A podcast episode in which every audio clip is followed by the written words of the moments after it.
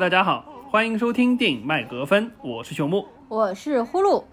那《困在时间里的父亲》这部电影呢，终于在国内公映了。我看了一下，现在票房可能也就一百多万的样子，因为它是一连放的。预测国内的总票房可能也就一千多万吧。因为这期节目是我们在半个月之前录的，呃，但是当时被下架了，所以呢，现在国内公映了，我们再把这期节目重新放出来。可以先去看了电影，再来听我们这期节目。呃，另外呢，上海电影节马上也要落下帷幕，之前号称要躺平佛系的呼噜同学，还是忍不住最后又抢了几部片子去看。对，上一期节目的结尾，我其实就说了嘛，抢了雷奥内的《镖客》三部曲，然后从下午一点钟一直看到了凌晨十二点，真的是非常好的观影经历，在大光明看的。然后后来呢，又屏不住又看了两部片子，一部呢是。呃，我们上一期聊过田村正和的父亲板东七三郎主演的《无法松的一生》，另外还有一部就是一个俄罗斯的新片，是一部恐怖片，就看完也是很晚了，但是我完全没有被吓到，反而是被我周围的观众那个反复在座位上面弹跳搞得心烦意乱。那么我们开头就说这么多，接下来呢，我们就放出我们在半个月之前录的《困在时间里的父亲》。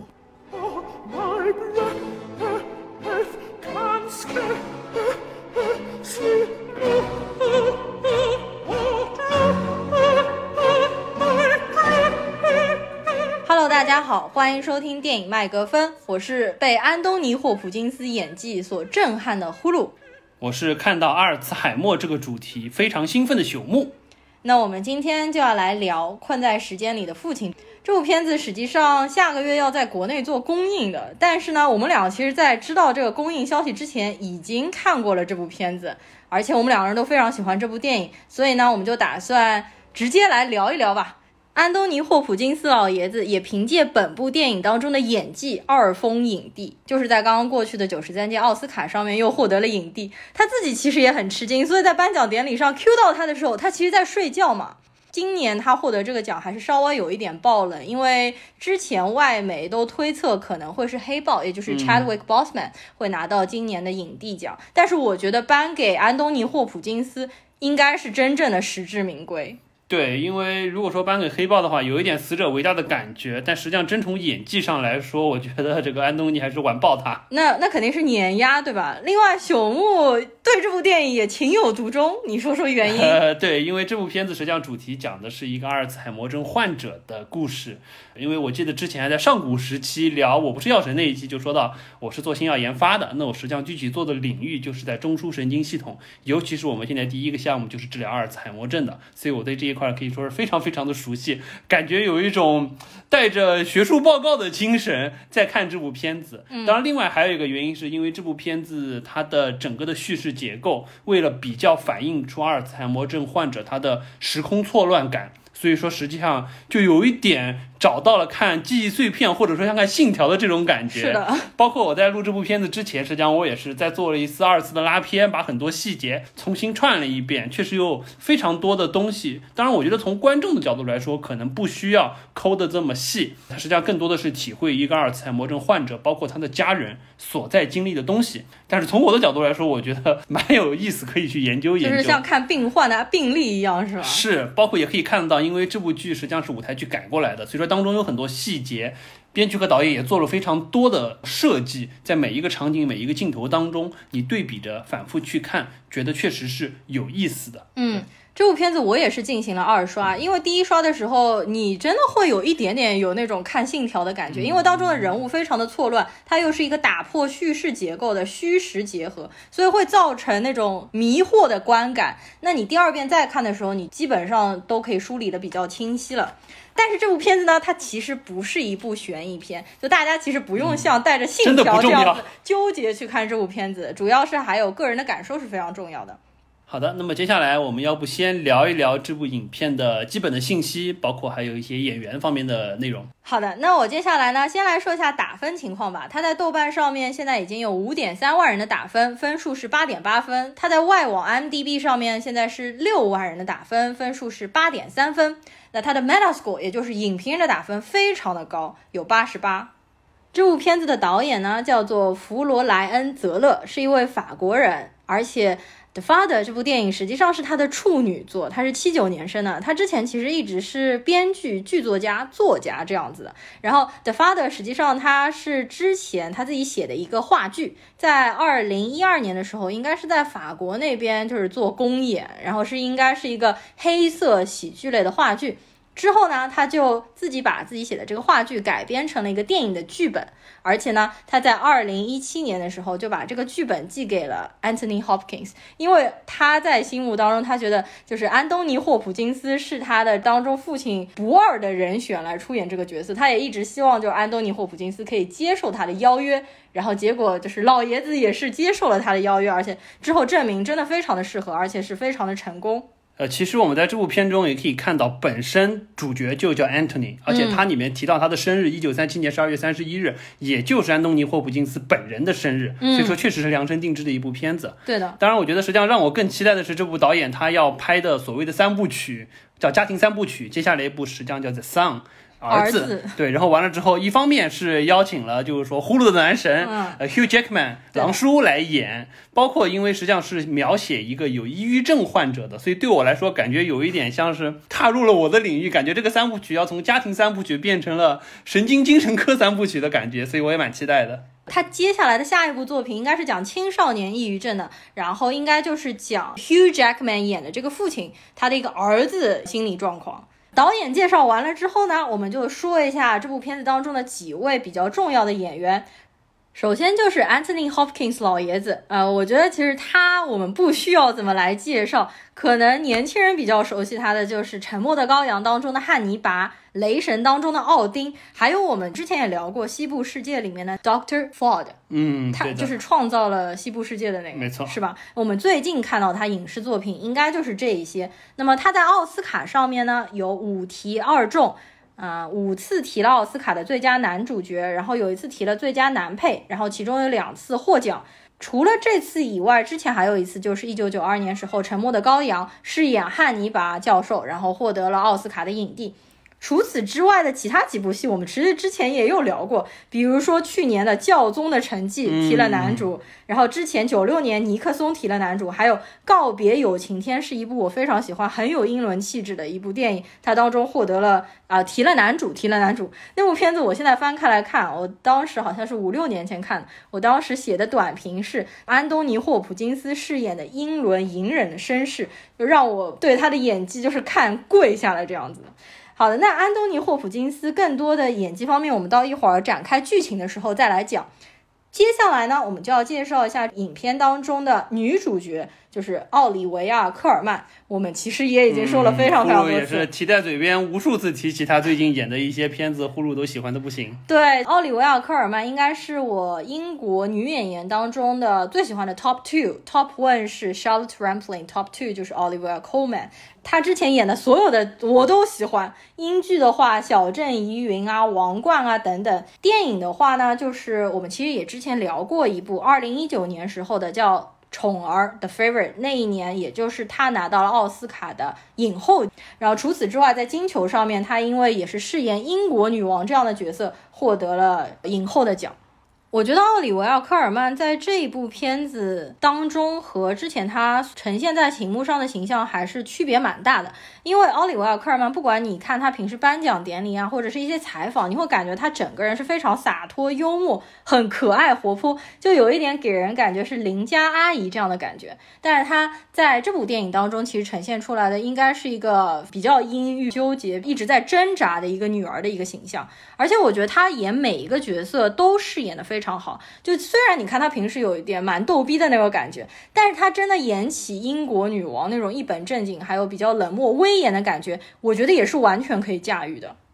第三位呢，就是 Mart Gators，也就是我们把它称为麦哥，也就是《神探夏洛克》里面演 Sherlock 的哥哥的 Mycroft Holmes 这个演员，非常熟悉、非常喜爱的演员。对，所以你知道为什么我喜欢这部电影吗？我看了卡斯，我就已经对这部电影有相当的亲切感和好感了。然后 Mark Gatiss 在这里面应该出现的戏份比较的少啊，他因为他本人主职是一个编剧嘛，他编了比如说《神探夏洛克》啊、《神秘博士》啊、《绅士联盟》，而他平时客串各种英剧和小成本的电影，所以就看到他反正也挺亲切、挺有趣的吧。他在这部片子当中应该是饰演了，其实有两个角色。但实际上，两个角色是，嗯，因为主角的记忆混淆混在一起的，对。好，最后我们再来说一下另外一位 Olivia，叫 Olivia Williams，也是在本部片子当中有一点和 Mark Gatiss 那个角色有点像，他也是出现了等于一人分饰了几个角色。那么我对他最印象最深的是《老友记》第四季里面。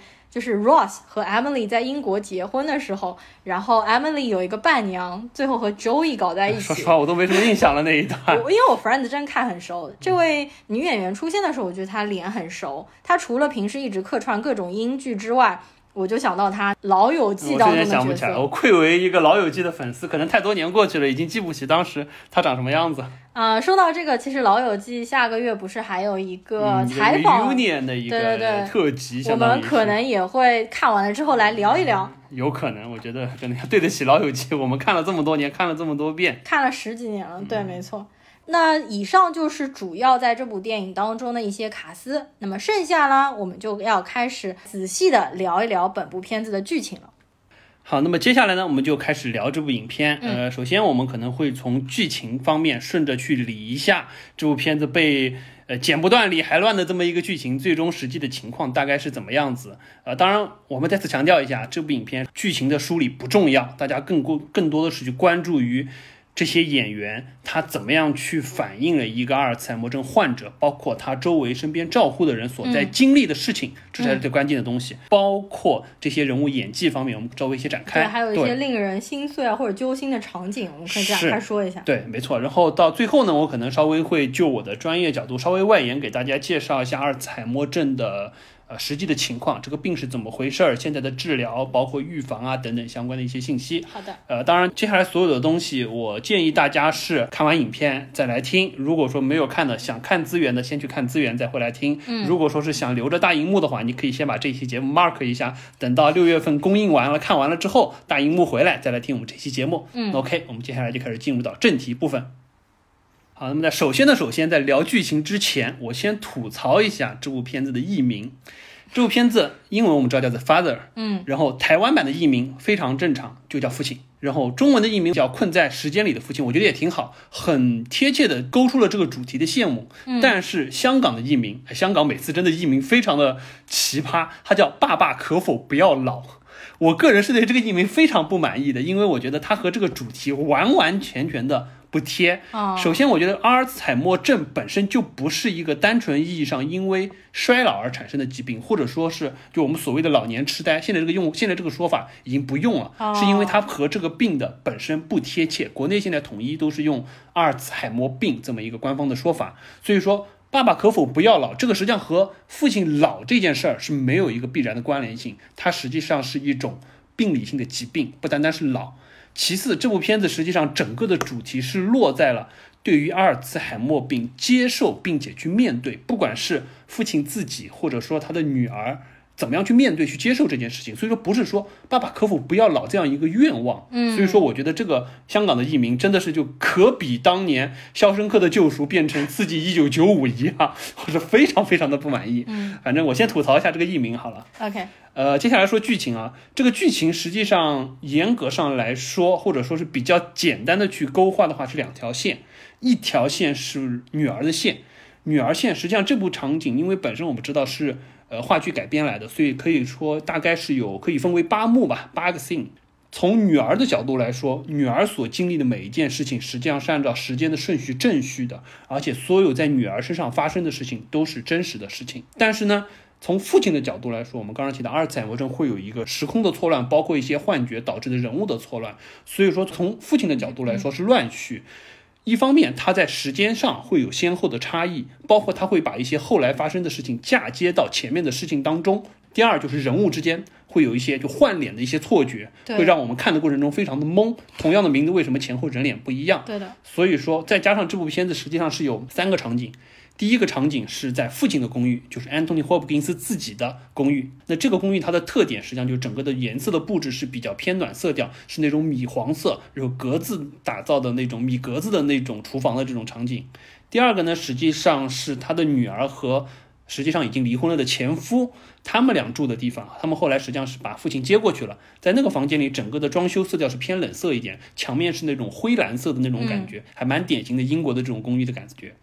第三个实际上就是养老院，是一个非常典型的天蓝色的这么一个场景，而且明显感觉布置都和别的地方不一样。但是这三个场景我们看到经常是会来回切换，这个切换实际上一定程度上是在父亲的脑海中切换，嗯，也就是说是他在进入到养老院之后去回忆这八个场景，从 scene one 到 scene eight 每个场景当中发生的地方会在切换。实际上真实发生的场景或者说真实发生的地点，我们可能会在这里说的过程当中稍微把它再还原一下，但是整体上来说就是两条时间线，三个场景，因为父亲回忆的错乱会让我们看起来会比较辛苦。嗯，而且这个导演为了让观众更加好的带入阿尔兹海默症患者看周围的世界的感受，所以说其实他有三个场景：父亲的公寓、女儿的公寓和最后的养老院。但实际上这几个房间里面的布局是非常类似的，就比如说都是一条长长的走廊，然后走到一扇门，只是这扇门开开，有的时候是通过到另外一个房间，有的时候是到一个储藏间。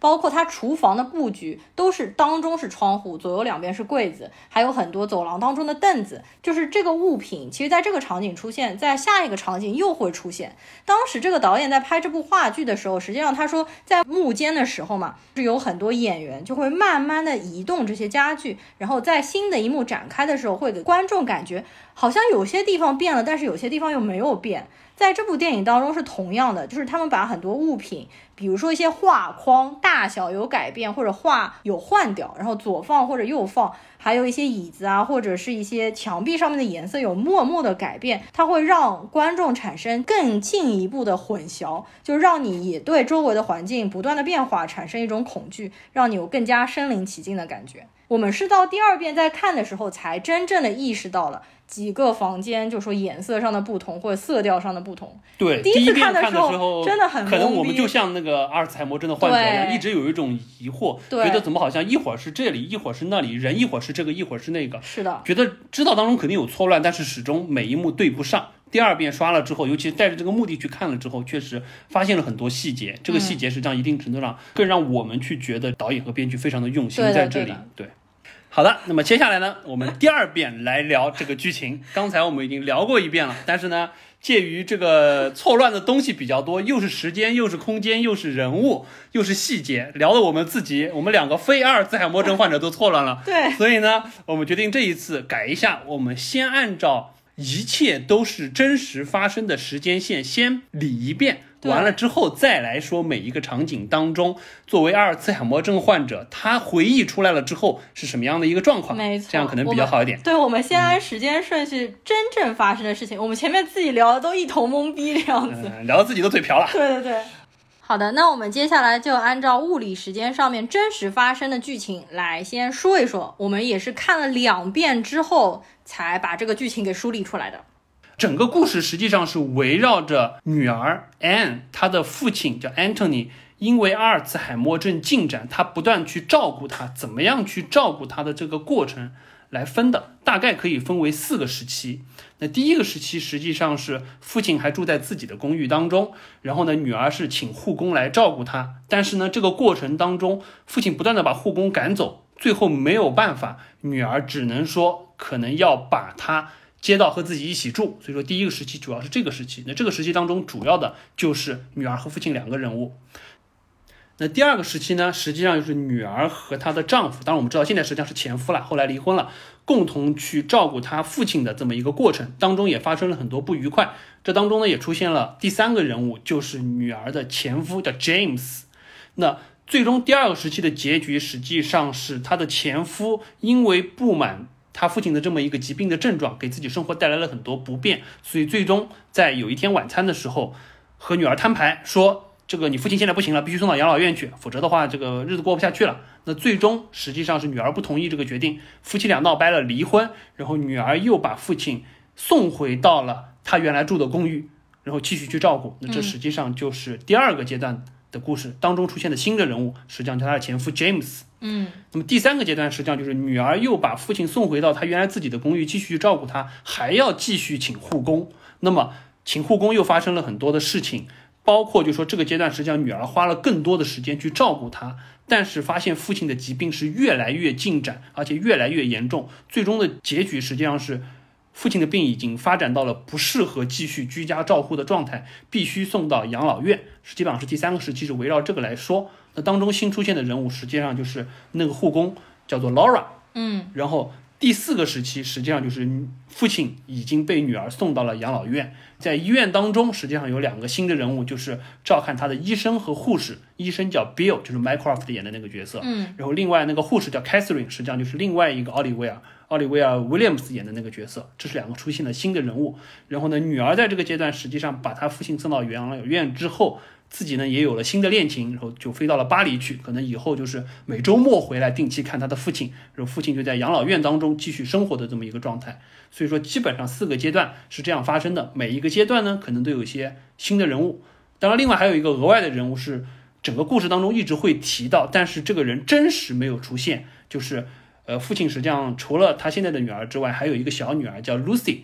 但是这个 Lucy 实际上应该是在二十多年前就因为车祸或者什么的意外的事故，最终实际上是已经死掉了，已经走了这么一个人物。对，但是对于这个父亲来说，他的女儿其实一直生活在他的身边，他其实一直以为女儿并没有去世，只不过就是几个月没有见，而且他还会对着。别人会说，比如说 Lucy 是我最喜欢的女儿，而他说 Lucy 一直叫我 Little Daddy，说 Lucy 性格也非常好，又自由又爱笑，而且是一个画家，所以他们家里面挂了很多 Lucy 的画。对，壁炉上就挂了那幅画，就一直会有别人吹嘘啊什么的。对，但是这个画实际上也是虚虚实实，就有的时候有，有的时候没有这样子。但是它当中其实有一些场景又暗示了你，Lucy 实际上已经因为车祸身亡了。因为当中有一段，这个年轻女孩二十多岁，这个 Lucy 躺在 ICU 的病床上面，戴着呼吸口罩叫着父亲的那一段。当中其实还是有点混乱的。我发现这一次好像是我们聊影片到现在最难聊的一次，因为这已经是我们第 N 次聊。对，因为它有很多错乱的场景，实际上是基于画面去做的，去做的展开。所以说我们这干聊可能有点辛苦。我觉得大家能听什么要听谁嘛吧。我们刚才把这个四个阶段以及每个阶段出现的人物稍微理一下，只是方便大家在接下来我们真的就八个场景去说，可能稍微有一个更直观的概念。我们真正接下来想要去说的，实际上是在八个场景当中，从父亲的回忆八个场景，怎么样每一个阶段可能各有各的错乱的状态，帮助大家去理解阿尔茨海默症患者所经历的东西，以及他周围的人对于他的理解和看法。好，那么首先呢，我们接下来就进入到场景回顾，八大场景，就是父亲的视角。对，第一个场景，第一个场景实际上真实发生的是在父亲家中，也就是我们所说的第一个阶段，父亲还在家中自己生活的状态，本身。父亲回忆当中发现了什么呢？就是他的女儿来了，劝他说：“你还是要接受家庭的照护，不要老把护工赶走。刚刚的一个护工 Angela，你怀疑他偷你的手表，你又把他赶走了，你再这个样下去是不行的。”那实际上是这么一个场景。这个整个场景基本上是正常的。从我们观众的角度来说，也很好的知道了 OK，父亲和女儿的状态，以及他们就是说现在的患病需要人照顾的这么一个情况。但是当中呢，有一个小小的记忆错乱的植入点，就是这是第一阶段。实际上，我们刚才听完也知道，这个阶段女儿还完全和巴黎不搭嘎。但是在这个场景当中，父亲就错植入了这么一段记忆，好像在这里女儿就和他说，他要去巴黎了，马上要走了。他还和女儿说：“你去什么巴黎？那边的人连英语都不会说什么的。”对对对，这一段实际上是父亲错配进来的一段记忆。嗯，在这个当中，实际上我觉得第一个场景相对比较简单，但是就已经有了这么一个苗头。这个实际上也是我们看到很后面才意识到，哦，巴黎这个事儿实际上是记忆错乱。乱入到第一场景当中的，嗯。在这个第一段场景当中，有一幕戏给我印象比较深，就是 Anthony Hopkins 指责女护工偷了他的手表，奥利维亚就他女儿就说：“哎，你不是经常把你的手表藏在那个浴缸下面的盒子里吗？”然后 Anthony 当时就有一个非常惊讶、张大嘴巴的表情，就说：“How how do you know that？” 然后我觉得我们日常生活中，可能我身边的老年人也有这样子，可能真的年纪大了，有很多事情想不清楚。然后当年轻人点出来的时候，他们有一点非常羞愧又非常惊讶的表情。非常的真实。另外就是他一直指控护工偷他的手表嘛，然后你说这个其实是阿尔兹海默症患者一个非常典型，就是说多疑的这样一个状症状。对，没错，阿尔兹海默症实际上它除了我们之前可能认知的比较多的就是记忆的障碍或者说是认知的缺失这一块儿，实际上还有一块是一大类的精神类的症状，包括幻听、幻视，还会有一些有的还会有抑郁，有的会有这种多疑的状况。实际上，老怀疑有人偷他手表，这个是一个非常典型的 paranoid 的症状。而且实际上，刚才对刚才你提到，就是说，呃，实际上我们女儿点出了她平时藏东西的地方。对，这个对于一般的老人来说，可是只是心里有一点，就是说惊讶而已。对，难过。但是对于他来说，实际上更加重了他的这个被害妄想，甚至觉得他的女儿是不是也在觊觎着他的财产，或者说是在找他一些私藏地方的那么一个现象。所以说这块实际上对于他来说可能是双重打击。而且手表在整部片子当中其实出现了很多遍，他一直在看自己手上的手表，包括他有两块手表要去矫正他时间。实际上，就时间这个东西，这个概念应该是对于阿尔兹海默患者对我觉得手表这选择非常好，实际上被被偷东西偷什么要偷手表，实际上更反映阿尔兹海默症患者对于时间错乱这个的一个反应。就他自己很想掌控时间，但是他就不知道为什么时间就过去。因为他实际上我们进入到就是说之后几幕就会发现，他经常会对时间有一个混淆的状态，所以。一定程度上，他更加依赖手表，因为否则他会觉得时间前后他会对不上。对对对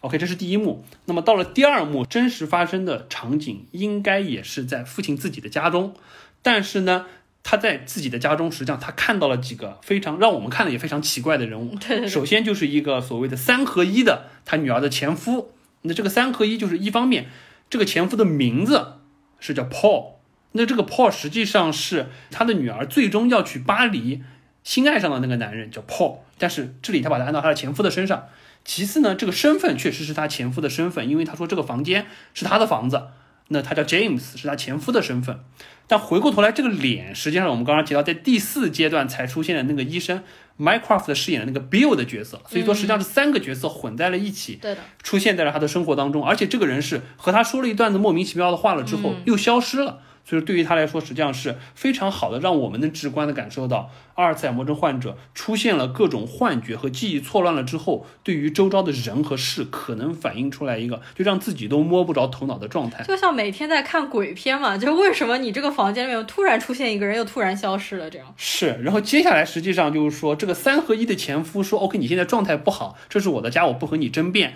然后呢，我我可能要把你女儿叫回来，打了电话把他的女儿 Anne 叫回来了，发现。”回来的女儿，实际上那张脸也不是第一幕当中我们看到奥利维尔·科尔曼演的那张脸，反而是第四幕当中实际上的那个护士 Catherine 那张脸。嗯，所以说这块让我们也觉得很奇怪，怎么又出来了一个女儿也叫安？那实际上这儿也是反映的她的一个错乱的状态，给我们的一个直观体现。嗯，嗯对的，呃，一开始我们看到的时候就很莫名其妙嘛，然后以为那个第二个出现的女儿是他的小女儿，但是你其实要看到最后，就是整部片子结尾，你才知道，实际上是他在养老院的时候，他把里面的医生和护士的脸错乱的带入到了他自己生活当中亲生的女儿和女婿的身上面。对，没错，而且因为看完了之后回过头来想，实际上第二幕开始很明确的在告诉你，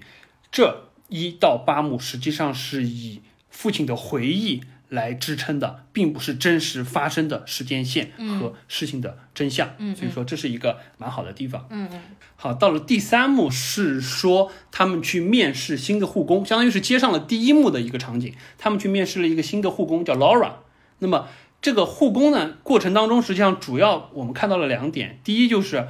本身 Anthony 对待这个护工。前后判若两人，一开始和他谈笑风生，甚至还有一些调侃的感觉，后来又突然变得非常的严肃和斥责。第二个就是我们看到了安特尼不断的在说他长得很像他的小女儿 Lucy，还夸赞了一下的 Lucy，说哎 Lucy 好久没回来看我了，我很想她等等。那这个过程实际上看的场景当中，我们有一点疑惑，就是第一，这个场景实际上后来细看是换了一个场景的。实际上是，就真实的发生的地点，实际上已经不是父亲自己的家，已经是他女儿和他前夫的家里了。所以说，已经实际上是在第二阶段发生的事情。那么回过头来说，就是安东尼为什么搬到这边来了？实际上我们一开始看的时候是不知道的，感觉场景好像和之前略微有一些不一样。第二个我们好奇的就是他小女儿到底怎么样了？从第一幕他就开始在提他的小女儿。嗯，第一幕提的时候，他的大女儿哎没有接这个茬，直接就说我要去巴黎的这件事情了。第二幕又提，不断的提，甚至当面的说我最喜欢的是我的小女儿什么的，话说的非常明，非常难堪。但是始终所有人都没有再提他小女儿的事，他自说自话。所以这块就给我们抛了两个疑问，就是为什么 Antony 搬到这边来了？那后来我们知道，实际上又回去了，为什么又回去了？我们也不知道。第二个就是小女儿到底怎么样了？当然这一块我们整体的认为就是。这个护工 Laura 她的脸实际上应该从头到尾都是用她小女儿的脸替换上去的，在父亲的记忆当中，所以 Laura 这个人长什么样，对于父亲来说可能一点印象都没有了。他所有看到后面每一幕当中出现的 Laura 的脸，基本上都是以他小女儿的脸身份来出现的，也说明他实际上对于这个小女儿的执着是非常的强的。嗯，而且再退一步讲，这个实际上也和。就是说，阿尔茨海默症患者的症状也有一定的关系。就是，呃，我们知道，实际上阿尔茨海默症患者对于短期的记忆，或者说是相对比较近的记忆，遗忘的会非常的快；但是对于相对比较长期的记忆，尤其是可能十年、二十年之前没有发病之前印象很深刻的，包括他有女儿的这件事情，会记得非常的深。嗯，但是可能他会就是说遗忘一些东西，但是。当遗忘的这些东西，他的人或者事依然在他生活中出现的时候，他会用一些相对比较熟悉的、还保留着的记忆去替换上去，或者是换脸，或者是换事情发生的地点，有这种现象。所以说，我觉得这块也是蛮好的一个体现。对，第三幕当中，我觉得有一段应该是这部片子当中 Anthony Hopkins 的一个演技的高光，因为有一段戏中戏的表演嘛，就是。当时他们家里来了这个新的护工，也是他小女儿的这个脸，但是当时我们还不知道，他看到了这个小女儿之后，就表现出了非常亢奋、非常活泼、开心的样子，就像一个老小孩一样，他就一直握着新来的护工的手嘛，就给你一开始感觉好像就是一个老年人看到漂亮的年轻小女孩时候那种兴奋的感觉。然后我后来在想，有可能他看到他女儿，一方面是他装出来，另外一方面。因为他也说这个女护工真的非常像他的女儿小女儿，所以他可能那个时候的状态就像他小女儿在生前，他和他小女儿处事的一个方法，可能他和小女儿就是这样一个嘻嘻笑笑打闹的一个状态，包括他在当中说。I was a dancer，就是我其实之前是跳踢踏舞的，有可能他小女儿就是以前很喜欢跳踢踏舞，他是为了讨他小女儿的欢心，或者想和他小女儿逗开心，所以他也去学了踢踏舞。这可能对于他和他的小女儿是一段真实存在的非常珍贵的记忆，所以在这个当中就展现出来。没错，是的，我也是有这种感觉。嗯。到了第四幕，实际上就已经很明显的是进入到第二阶段，场景也很确定是在他女儿和他前夫的家中，他们一起在照顾他的父亲。这当中呢，实际上就主要核心就是第一，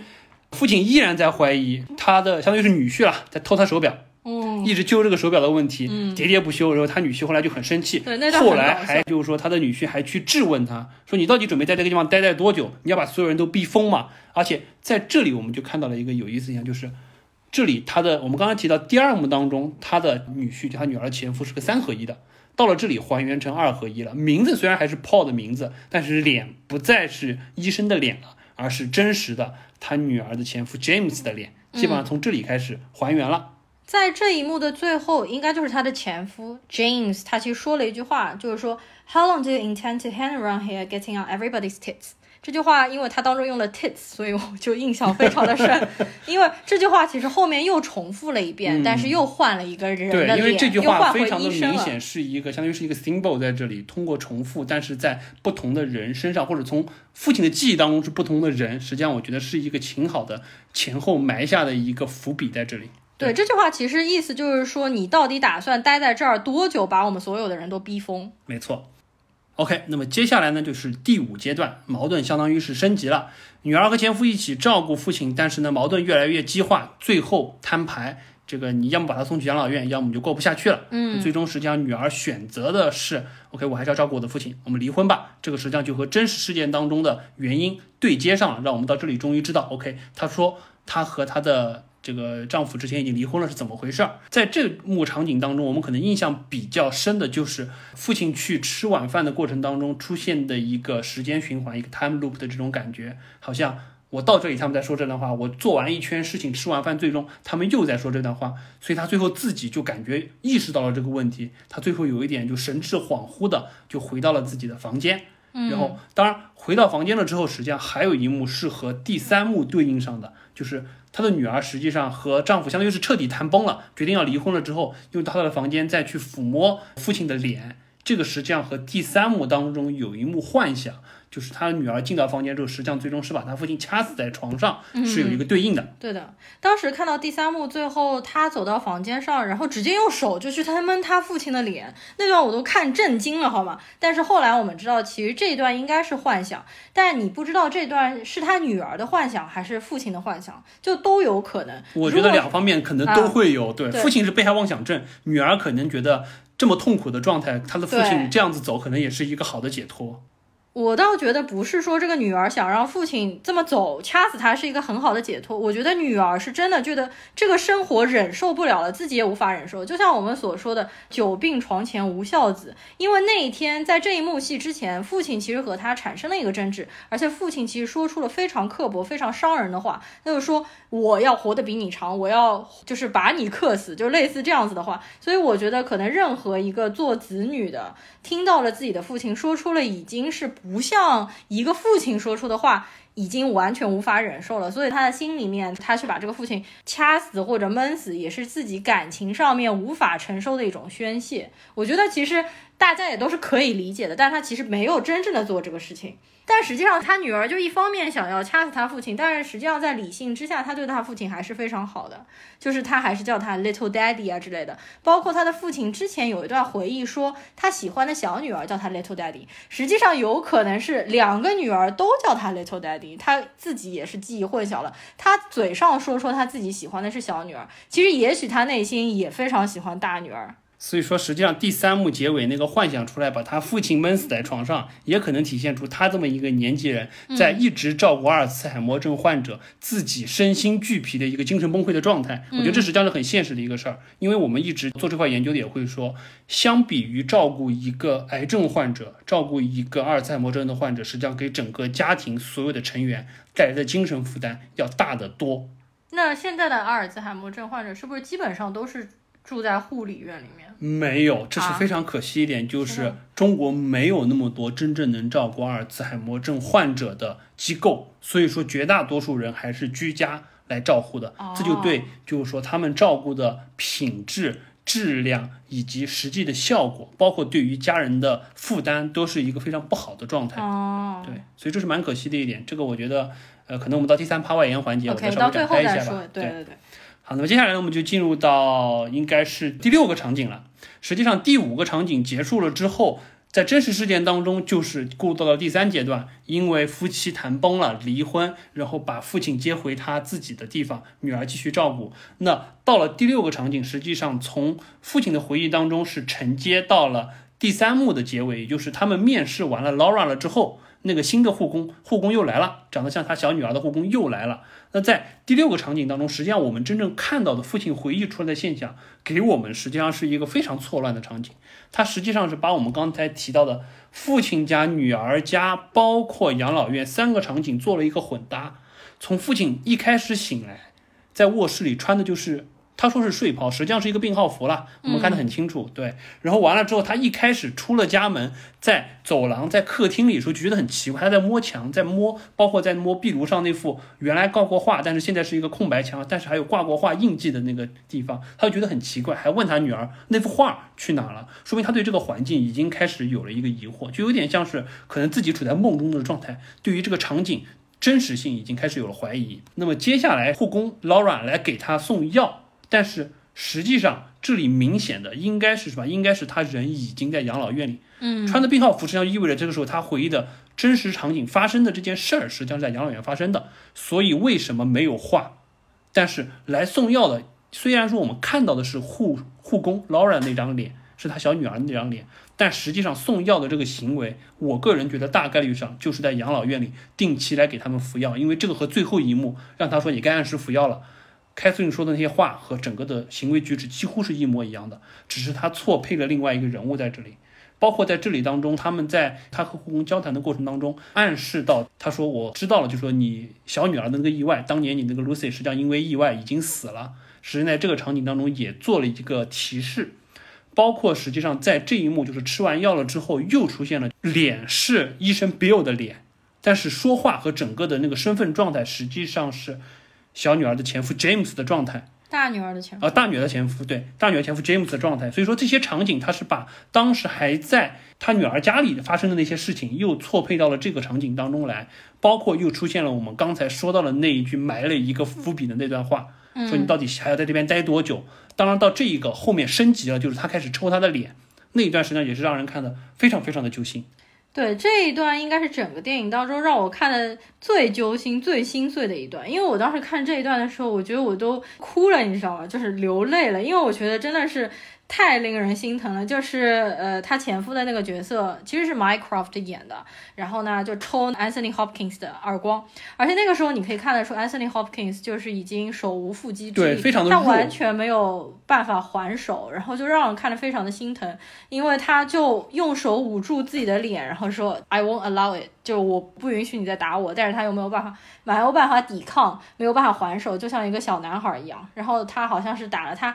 两三下耳光，然后他就用手捂着脸在那边默默的哭泣嘛。然后这个时候他女儿就来，他女儿问他到底怎么回事啊？然后他也不知所措的样子，就是坐在沙发上面说：“我刚换好睡衣，我是不是要去睡觉了？”等等。不，他是觉得是早上哦，是早上刚刚刚起床，但实际上那个时候他穿着睡衣啊，他穿的那个其实是病号服，应该现实生活中是在养老院里面，然后过来的是护工问他到底怎么样。对，所以整个这一段基本上是让我们。非常好的去感受到了，相当于是我们说阿尔茨海默症性疗的晚期，就是痴呆有 dementia 的状态，他已经到了一个完全的时间和空间彻底混乱的情况。我们在这个当中实际上看到了，相当于是在三个场景、多个时间段当中的事情拼接在了一起。既有我们刚才说的第二个阶段，他还住在他女儿家里的时候，他的前夫可能对他的一些恶言相向。包括整个场景是这样，是他的女儿家里，但是又有了第三阶段那个护工 Laura 来照顾他的状态，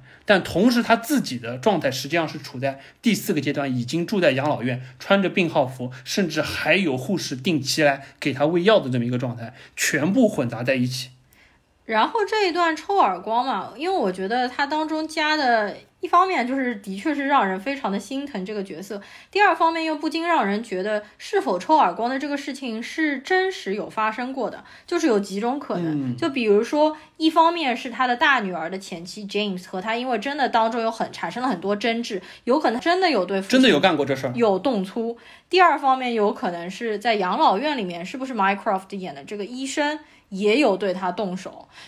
或者就是整个场景都是他自己完全虚构出来的，都有可能。我个人还是更倾向于这是一个被害妄想，因为第二阶段实际上就是说我们看得到，就是说之前一次他的女儿的前夫对他恶言相向的时候，只是恶言相向，没有动手。嗯，那第三阶段，我个人还是觉得，对我个人觉得对，对我个人觉得实际上就在真实的基础之上，他加入了妄想的成分，但是呢，他又没有办法把这个事情安到真实发生的女婿身上。他就只能把，实际上对于在现实生活中他不是很满意的那个医生。让他来做恶人，把脸换上去做这个事情，很有可能是这样子加工出来的一个被害妄想的情况。啊，对了，我想起来，就打耳光，这是一段非常心碎的。还有一段非常心碎，应该在之前也出现过，就是他连衣服也穿不来了。他在穿毛衣的时候，他就找不到袖子管，他不知道怎么穿进去那一段。对，那个应该也是，就是说到比较晚期了，就生活无法自理的阶段。是是是，因为在 AD 发生的过程当中，实际上我们有好几个评估的维度。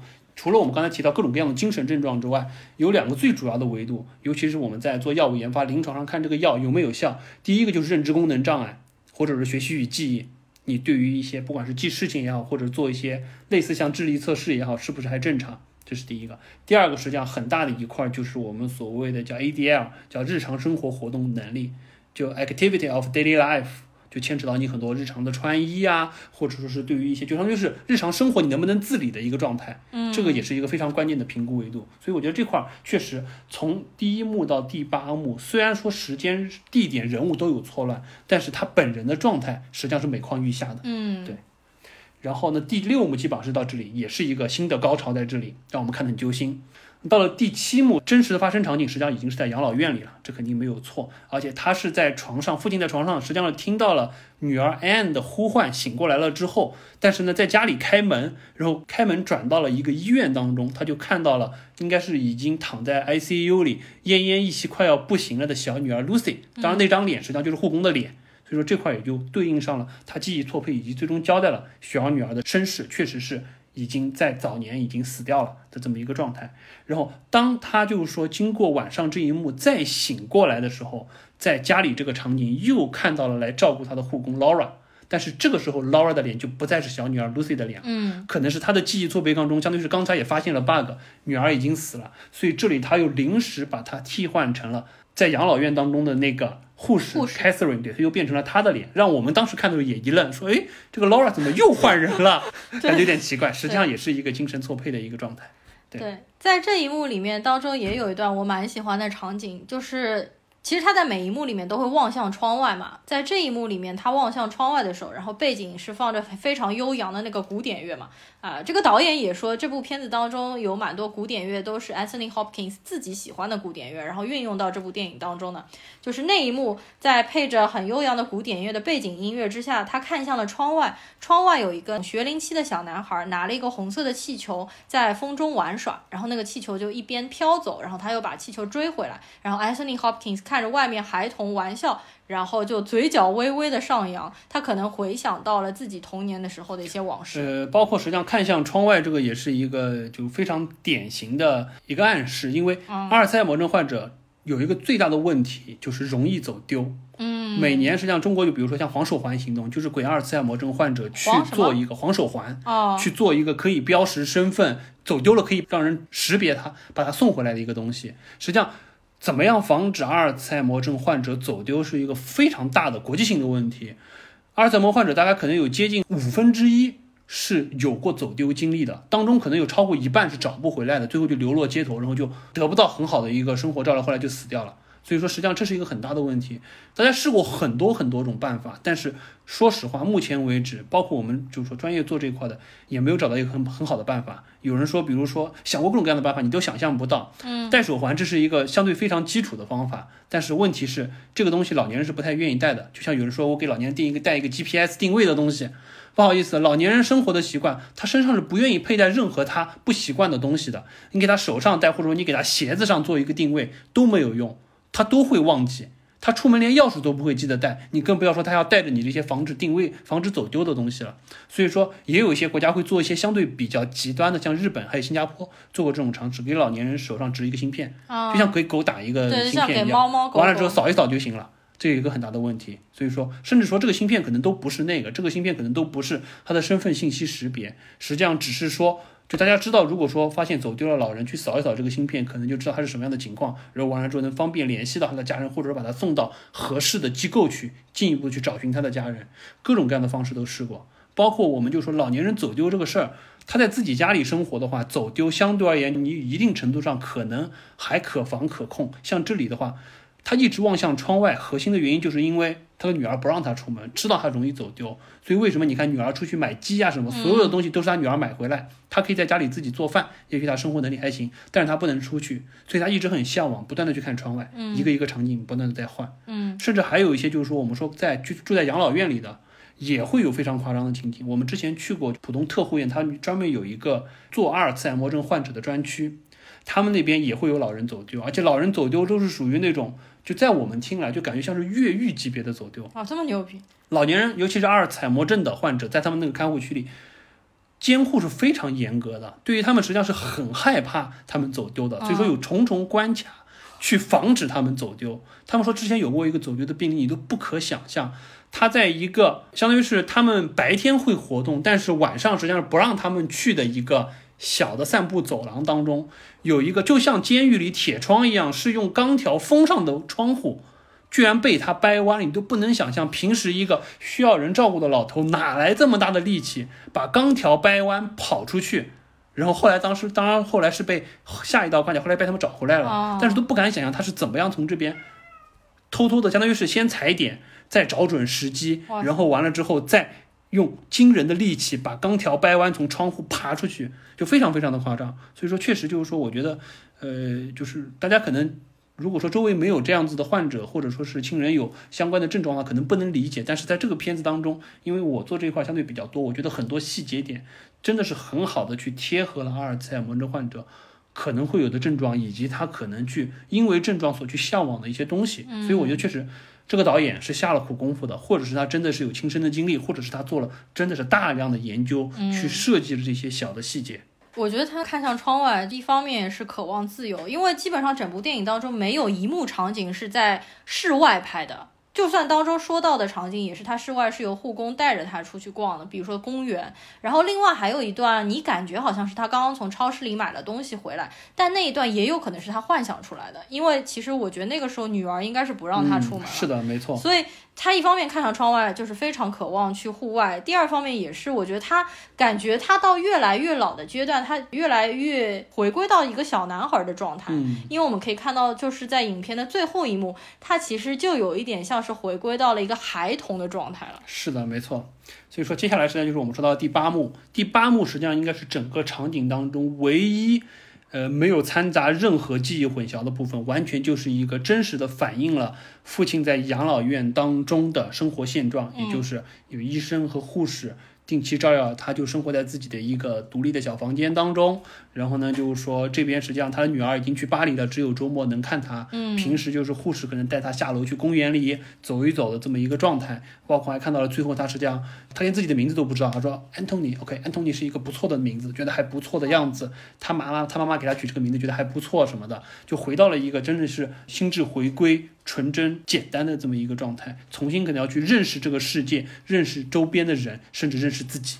对，因为最后这一幕就是也很让人看了忍不住要流泪，就是他在问护工 “Who am I”。然后他还说 Anthony，然后叫 Mummy，就是他最后有几幕就是叫 Mummy 那几幕，我相信应该是所有的观众都被触动到了。最后影片的结尾实际上是他躺在护工的怀里，就像一个小男孩躺在母亲的怀抱里面。然后这个时候的镜头就慢慢从他身上扫到了窗外，然后窗外就是一片郁郁葱葱的森林。对，特地扫到了窗外，就是说树叶茂盛的，呃。一个场景，这个实际上还和他之前对他说了一句话，对他之前就是说还对应了说了一句，说实际上他觉得他的记忆就像落叶一样，这个实际上对这个呃，我们到时候可能会在这个节目当中配一张图，这个是呃我们做阿尔茨海默症这个领域经常会看到的一张图，就是一个树叶从郁郁葱葱一棵树变到对一棵树从郁郁葱葱变到枯黄。或者说是变成就是说落叶的那种红色，然后上面的树叶就像就记忆的消散，就像秋风落叶一样不可逆，而且是属于渐进的一个过程。这也是为什么我说阿尔茨海默症是一种神经退行性的疾病，嗯，它没有办法阻止甚至逆转，它只能继续逆水行舟，慢慢往下走，而且这个记忆的衰退可能会越来越严重，症状可能也会越来越严重，嗯。我当时看完这部片子的时候，心情就非常的沉重。一方面是 Anthony Hopkins 的演技真的非常的精湛，他还原了一个阿尔兹海默患者平时的一些症状。第二方面，令人不得不感叹，就是 Anthony Hopkins 也已经八十三岁了，而且他实际上是奥斯卡整个历史上最高龄的一位获得演技奖的影帝。其实上一位就是 Christopher Plummer，八十二岁的时候获得了影帝奖嘛。但是 Christopher Plummer 我们也知道，去年年底的时候就去世了嘛。就希望 Anthony Hopkins 老爷子可以是身体健康，活得再久一点，可以再出演多一些的电影。我看了最近他的一个采访，就是有聊到这部片子。他说，实际上这部片子里面他根本不需要演戏，因为他说他其实已经到这个年纪，他每天只要到了片场看了一下台词，他完全是由本色出演这个角色。而且我其实到现在才知道，其实 Anthony Hopkins 他是有一个病症叫做 Autism Spectrum，我查了一下，叫做自闭症谱系障碍，也说他实际上是奥斯卡整个历史当中唯一一个自闭症的患者获得奥斯卡的奖项的人。对他这个所谓的自闭症谱系，实际上它是以典型的自闭症或者叫孤独症为核心的一系列症状。呃，它这个里面说的叫 Asperger，实际上是一种相当于是一个分支，它主要是会有呃，典型的自闭症所有的那种，比如说社交恐惧、交流障碍，包括还有一些什么性格，呃，不是，就是说兴趣相对比较单一、缺乏这一类的东西，哦。但是他没有言语或者说是智力障碍，相当于就是比较强的社交恐惧症，类似于就是说自闭症患者那种状态。哦，就是我们因为平时也不了解，就是 Anthony Hopkins 老爷子平时的一个状态，但是真的看他所有的演戏方面完全没有问题，而且他真的很演出那种高智商、呃变态的感觉。高智商的人都不喜欢和人交流嘛，也不知道还在片场是什么样的感觉了。嗯，感觉他还是非常和蔼可亲。我还看到那个 Olivia，就是奥利维尔科尔曼说，给他免费他都愿意来演这个戏啊，他就觉得，但是他的那个经纪公司不同意。好的，那么我们要不这个环节就聊到这儿吧。我觉得这个能听到这儿的小伙伴们，我我挺敬佩你们的。你们要么是这个，你想想，我们上面聊了四个阶段、八个场景、一大堆错乱的人物和剧情，你们还能听到这儿，那我觉得你们要么是一这个头脑特别清楚、理得特别清楚，可能比我们还要清楚的那一类，你们可以留个言；还有一类就是纯粹反正就是随便听听，硬撑撑熬到了这个阶段的，那你们也给我们留个言，让我们看看到底是什么样的情况。接下来可能就进入到第三阶段，也就是属于就我又开始抖一点自己的干货，或者说抖一点自己的私货了。嗯，作为一个专注于研发阿尔茨海默症创新药的从业者吧，我稍微说一下这个疾病的一些基本的信息，嗯，包括可能稍微展开一些聊一聊，给大家相当于做一点小科普的东西吧，帮助大家可能更好的理解或者说是更多的认识阿尔茨海默症。呃，首先说说阿尔茨海默症这个叫法的来源啊，嗯，我们知道早年实际上叫老年痴呆，但是老年痴呆确实这个名字不太好听，所以说现在就是说国内的话是统一更名，把它叫做阿尔茨海默病，这已经确定了。那这个来源呢，实际上是要追溯到一百多年前，呃，一九零一年的时候，在德国的法兰克福有一家精神病院，当时呢有一个医生叫 Alois Alzheimer，那他实际上是世界上第一个报道了阿尔茨海默症的患者，当时是来了一个呃五十多岁的女性，叫 August Dieter，她是第一个被报道的阿尔茨海默症的患者，她就是出现了我们现在一系列阿尔茨海默症的经典的症状，嗯学习与记忆能力的障碍，包括就是说认知功能的障碍，再加上有一些精神的行为，她到最后连自己的名字都说不出来。那当然，这个患者实际上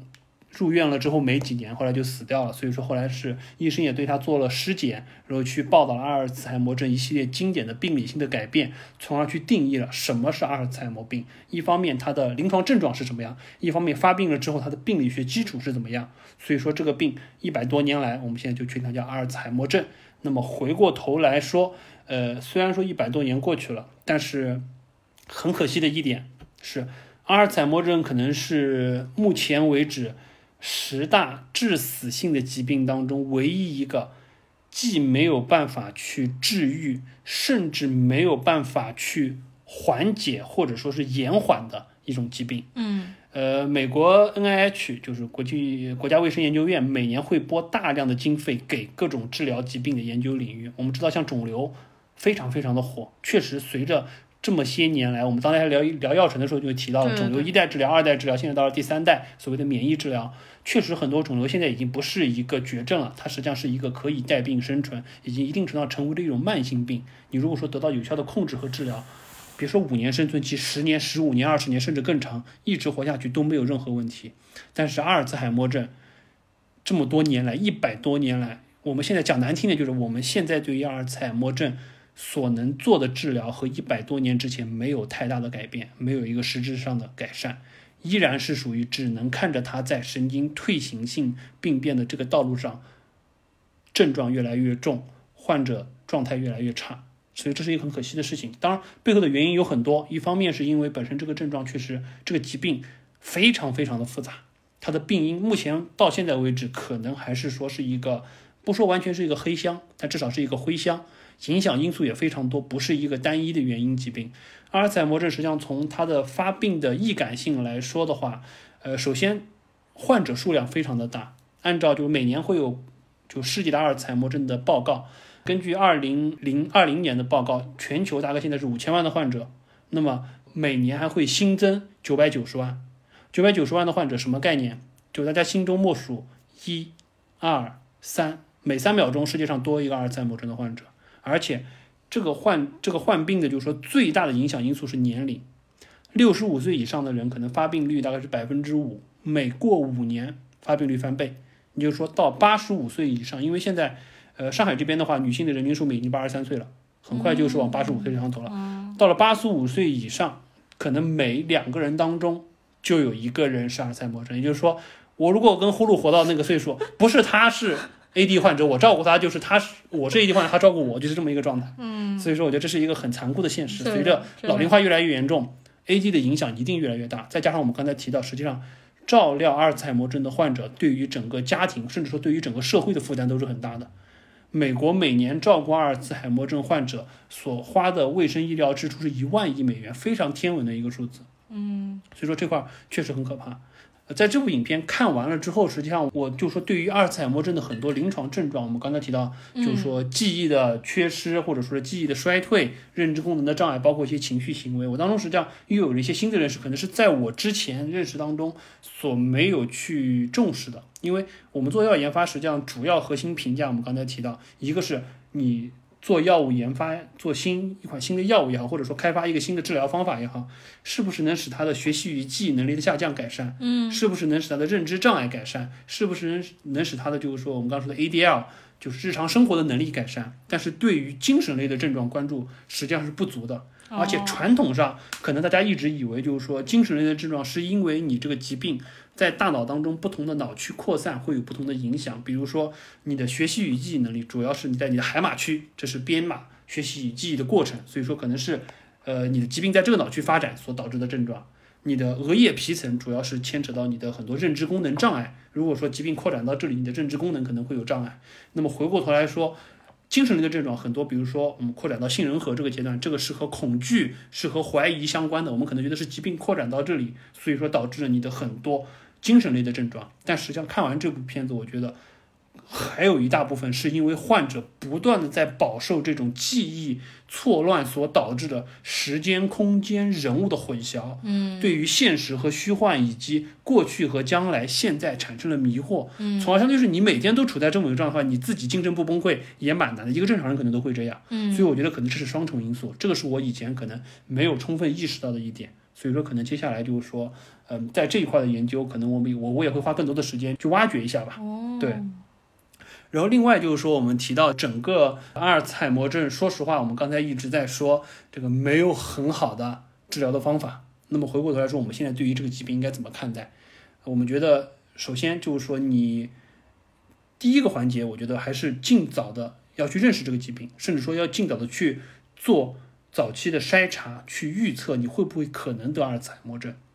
呃，本身我们刚刚说到年龄是最大的影响因素，还有一个影响因素，呃，可能对呼噜比较不利，女性，哦，女性的发病率是男性的两倍，原因比较多，但是整体的现状在各个年龄阶段，女性的发病率都是男性的两倍，这个和女性的荷尔蒙的激素调节和它发病过程当中的一些机制是有关联性的。那除此之外，我们知道年龄你是改不了的，你一定是越来越长，性别常规情况下你也改不了，对吧？改了也没用啊。剩下的实际上就是说基因因素有影响到极小一部分，剩下的实际上还有很多是和后天生活习惯有关系的，比如说你的高血压、高血脂、糖尿病，包括如果说你抽烟、喝酒，包括你饮食不规律等等，就我们所谓的就是说健康的生活方式，嗯，这个实际上对于阿尔茨海默症是有一个也有一个很大的影响因素在里面，所以说大家不要觉得好像这个病虽然说好像没有办法治，我如果说知道的早，可能也没办法，就我就认命了，不是这样子，还是有很多方法可以去很好的去预防，或者说如果说你已经是早期的患者，你是有办法去改善它的，我觉得这是一个很关键的一点。其次，另外我们也提到一点，就是我们说到阿尔茨海默症，一定会提到另外一部电影，嗯，就是呃，二零一四年茱莉亚·莫尔演的那部叫《依然爱丽丝》，当中实际上说的是，呃，实际上他是一个还是个语言学家，认知心理方面的语言学家，但是他年纪轻轻就也不算年纪轻轻了，十岁，五十岁，刚刚五十岁就发现了自己已经有了阿尔茨海默症的症状。因为我们刚才说到，阿尔茨海默症实际上绝大多数六十五岁以上百分之五，它是一个老年性的疾病，这是为什么以前叫老年痴呆。嗯，它这种是属于就早发性的 early onset 的早发的阿尔茨海默症，那是因为它有家族易感基因。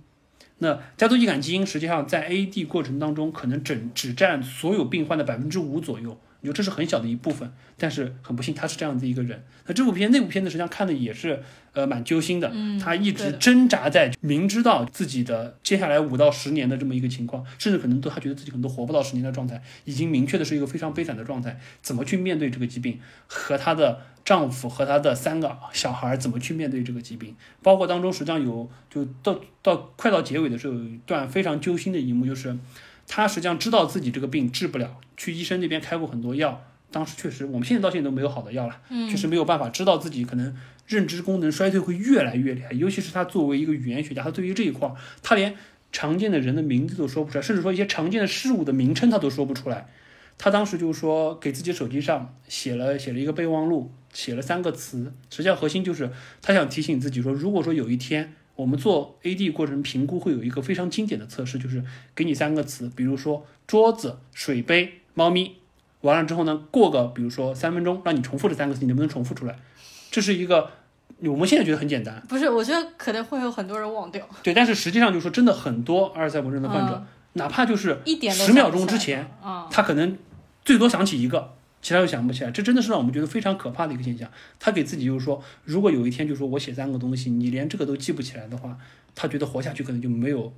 更多的意义了。嗯，所以他呢给自己录了一个视频。啊，当他打开那个视频，他会说：“你现在是不是已经觉得你手机上写的三个东西，你已经复述不出来了？如果到了这个阶段的话，请你认真的看完这个视频。”他说：“呢，你有一个幸福美满的生活，你有一个丈夫，三个小孩，他们都非常好，相当于你这生过得非常圆满。嗯，但是你现在实际上已经处在一个非常不好的状态了，就是说，接下来请你严格按照我下面说的做这件事。你到你的房间当中，到你那个有什么蓝色台灯的这个桌子下面的第一个抽屉打开，里面有一瓶药。”那个药，那那瓶药里面有很多个药片，虽然很多，但是请你把它们全部吃完，就着水把它们全部喝完，然后到床上安安静的躺下去，实际上就是让他用安眠药自杀。那么他因为认识这个当中，而且他那个时候实际上神智已经就非常的处于一个半痴呆的状态，他会认识这是自己，他也相信这么一个美好的自己对自己说的的话，他就按照这个方式去做。但是做的过程当中，他会一次一次的，比如说上了楼忘了要干什么。打开了抽屉，又忘了那瓶药是要干什么，嗯，所以他最后实际上是只能拿着给他录了视频的那个笔记本电脑，一步一步的走上去，拿出了那个药，到了房间里，嗯，到了叫厕所去接水，准备要喝。这个时候刚好有人敲门，他把药洒在了地上。当他听到了铃声，回想起来，看着镜中的自己以及地上踩着的药片，他又忘了要干什么。嗯，所以说实际上是非常揪心的，呃，没有最终自杀，但是让我们看到了一个阿尔茨海默症患者，第一，他内心的挣扎，对于自己未来这种悲惨生活的一个痛苦，希望了结，同时这个症状又让他可能连这么一件简单的事情都做不到的一个状态。所以我觉得这个片子还是蛮蛮揪心的。我觉得，呃，推荐大家对这个疾病感兴趣的人可以去看一下，和这部片子我觉得是一个非常好的对照。本身《Father》这部片子实际上更多的是描写他在精神症状方面，因为幻觉错乱所带来的一系列给自己的痛苦，以及给家人的一些痛苦。那部片子更多的是展现一个还没有症状到这么晚期的人，他在认识这个疾病以及求医过程当中的绝望，以及最终实际上因为学习与记忆能力这个最最核心的东西所导致的痴呆，嗯，产生的这么一个后果。我觉得这两部片子结合起来，可能会对阿尔茨海默症会有一个比较深刻的认识。嗯，您说的非常的好。呃，这块我觉得就我只能简单的给大家科普一下，因为实际上你要要真的说这个疾病洋洋洒洒，你可能说五个小时都说不完。我觉得就是听众如果说觉得对于这个疾病可能有一些什么不太清楚的地方，或者说想要拿出来聊，也可以给我们留言，我们我会呃关于这个疾病我会非常认真的给大家回复所有的评论，这个是我这一期可以做到的东西。嗯，朽木博士亲情在线答疑。然后那个，你们公司不是经常有做电影和书籍的分享吗？你不觉得你应该在你们公司里面推荐一下这部电影吗？嗯，我可以下一期观影读书分享会的时候就把这部片子给大家就非常推荐一下。适合你们公司里有道理面研究这个，一起来看一下嘛。那我们这期节目就到这边了。本期节目时间有点长，而且当中的过程实际上有点烧脑。听到这边的听友们，请给我们点赞和留言吧。另外还有就是给我们的专辑打一下分数，因为打分数，呃，人比较多的话，我们专辑的排名也会相对的上升。嗯，大家多多打分，呼噜同学一高兴，也许我们这个专辑以后真的就变成周更了哟。好了，那么我们今天这期节目就聊到这边，大家下次再见，拜拜。拜拜。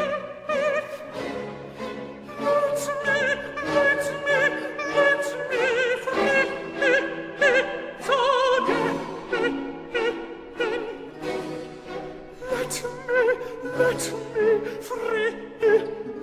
sagen to death. Let me, let me, let me free sagen to death.